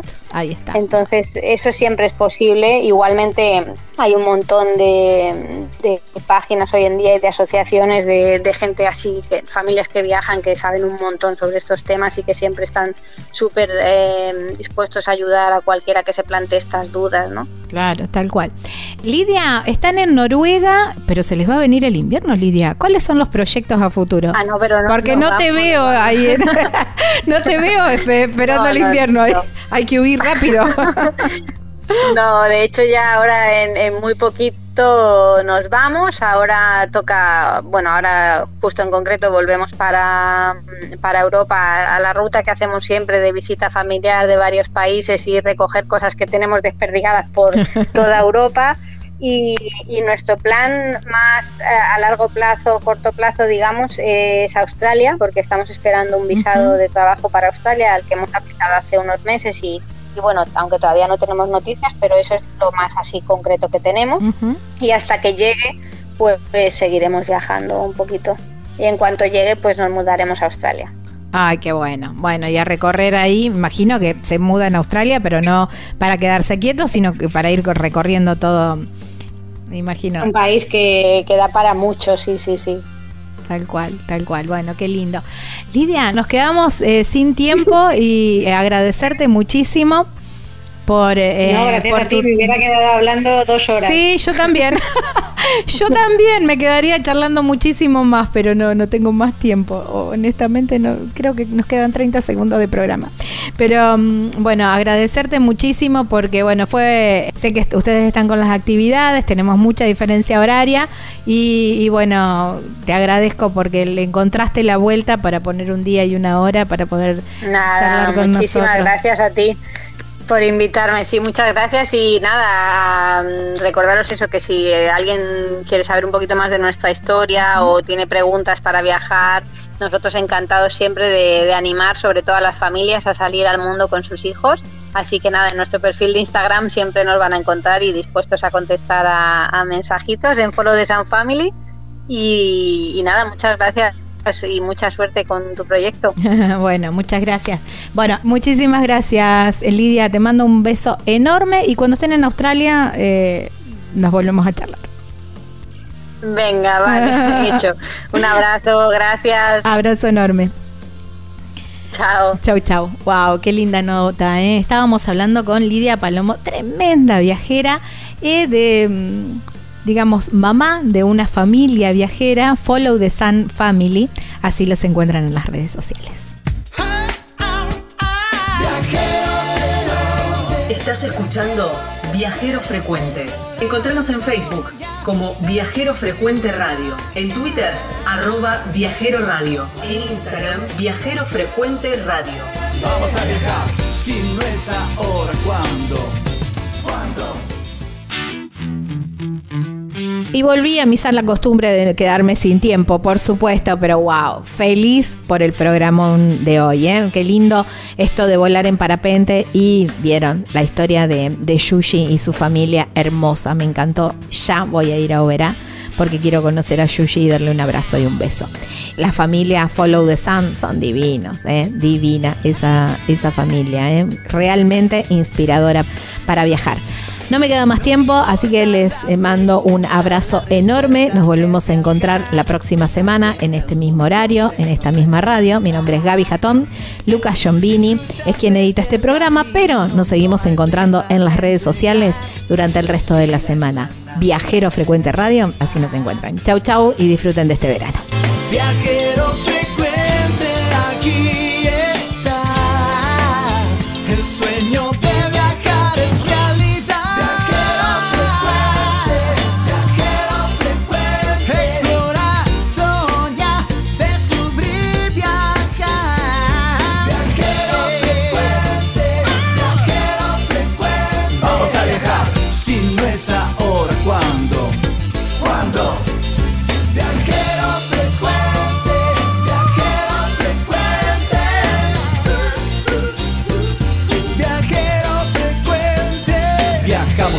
cambiarle la ropa al alma. Tienes que tomarlo con calma. El gran viaje que te entrega al cielo siempre comienza con un paso pequeño. A tu sueño, dale, dale vuelo. Y viajero frecuente te dirá que hay de nuevo. Viajero